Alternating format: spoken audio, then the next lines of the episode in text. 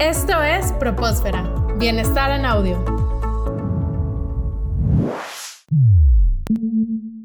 ¿Qué son las fortalezas de carácter? ¿Cómo pueden contribuir a mejorar nuestra vida? El doctor Ryan Nimick, director del Instituto VIA, ha realizado diferentes investigaciones al respecto y estará próximamente en el evento Wellbeing 360. Para hablarnos más de su trabajo, estamos con Iván Guerrero, psicólogo y coordinador de diseño académico del Instituto de Ciencias de la Felicidad de Universidad Tech Milenio. Hola Iván, qué gusto que estés de nuevo con nosotros. Hola, mucho gusto Iván. Aquí estamos siempre a la orden. Excelente. Iván, nos gustaría hablar de Ryan Nimick y las aportaciones que ha hecho a la psicología positiva Particularmente, ¿qué nos dice Ryan Nimick sobre las fortalezas? ¿Por qué es importante no perdernos esta conferencia que va a dar en el foro Wellbeing 360? ¿Qué nos podrías decir al respecto? Mira, eh, la verdad es que de, Ryan Nimick podemos hablar una serie de, elementos que, que, la verdad es que nos tomarían horas vaya a explicar sus aportaciones en la disciplina de la psicología positiva y sobre todo en, el, lo que tiene relación con las fortalezas de carácter. No por nada es el director educativo del Instituto VIA, que es el principal promotor de, del enfoque en fortalezas, eh, utilizando la clasificación eh, que propuso Seligman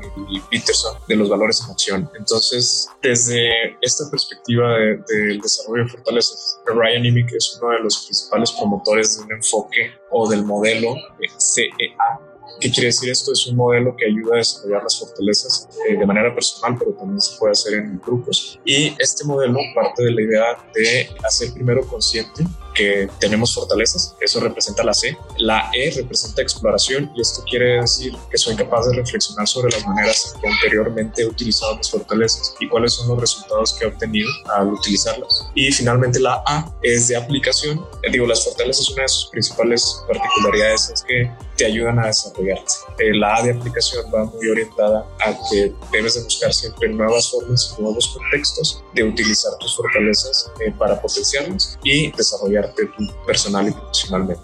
Tomando en cuenta este modelo, para desarrollar las fortalezas, Ryan Nimick eh, propone que es necesario primero sobreponernos a una ceguera de fortalezas. ¿Qué quiere decir esto? Muchas veces las personas no somos conscientes de estas fortalezas y por lo mismo no las utilizamos. Muchas veces puede ser que no las reconocemos o no sabemos que están dentro de nosotros o que forman parte de nuestra personalidad y por ello no las utilizamos. En otras ocasiones las confundimos con otras cualidades que también son positivas y aquí pueden entrar en juego las habilidades, los intereses, los valores, que no son propiamente fortalezas, sino las fortalezas son una fuerza que impulsa el desarrollo de talentos o el desarrollo de estas habilidades que, que forman parte de lo que en el día a día. La misma ceguera en ocasiones nos hace utilizar de manera inadecuada una fortaleza. Entonces, al no saber que contamos con estas fortalezas o no saber en qué situaciones las utilizamos, pues nos lleva a una subutilización. ¿Qué quiere decir esto? Que aun y cuando a lo mejor yo tengo una fortaleza, no la uso lo suficiente y no logro los resultados que espero. Y en otras ocasiones la utilizo de más o en contextos que son inapropiados y genera resultados adversos para la persona. ¿Podrías darnos un ejemplo? Sí, un ejemplo de, de cómo estos, digamos, eh, o bajo este lenguaje del sobreuso o la subutilización de una fortaleza, podemos encontrar el caso de la valentía. Cuando no utilizamos la valentía, podemos hablar de que a lo mejor es cobardía o el comportamiento se puede observar a través de la cobardía, pero la sobreutilización de esa fortaleza puede ser una temeridad, es decir, eh, un comportamiento temerario, ejemplo, al volante, que a veces este, nos pasamos de valientes y, manejamos de forma no a la defensiva, sino imprudente.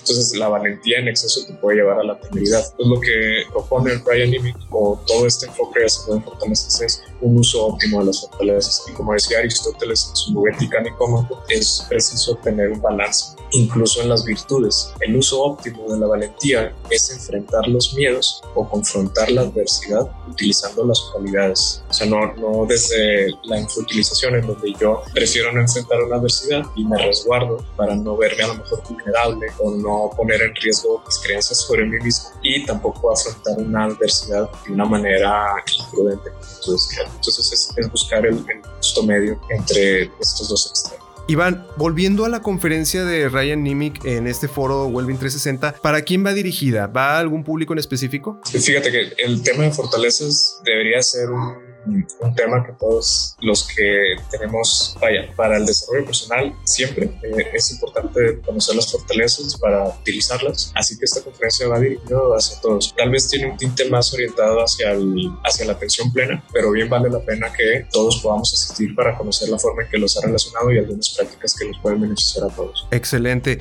Iván, ya para terminar, ¿algún comentario que te gustaría decirle a las personas que nos escuchan? Que aprovechen la oportunidad de, asistir, registrarse y asistir a, a este summit, donde estamos reuniendo expertos de todas partes del mundo y seguramente van a aprender muchas cosas, eh, no solamente el tema de fortalezas, sino las fortalezas aplicadas en la educación, en los ambientes laborales, en las familias, de manera personal. Entonces aprovechen esta oportunidad de conocer expertos, de relacionarse con otras personas que también tienen estos gustos y seguramente se van a llevar un aprendizaje de por vida y son expertos que difícilmente vamos a encontrar otra vez reunidos en, el mismo lugar, ¿no? Tal Ben Shahar, Martin Seligman, Ryan Nimick, Lea Waters, John Ratty, entre muchísimos otros que espero que no se, que la gente que nos escucha no, no se pierda en este, en este interesante evento.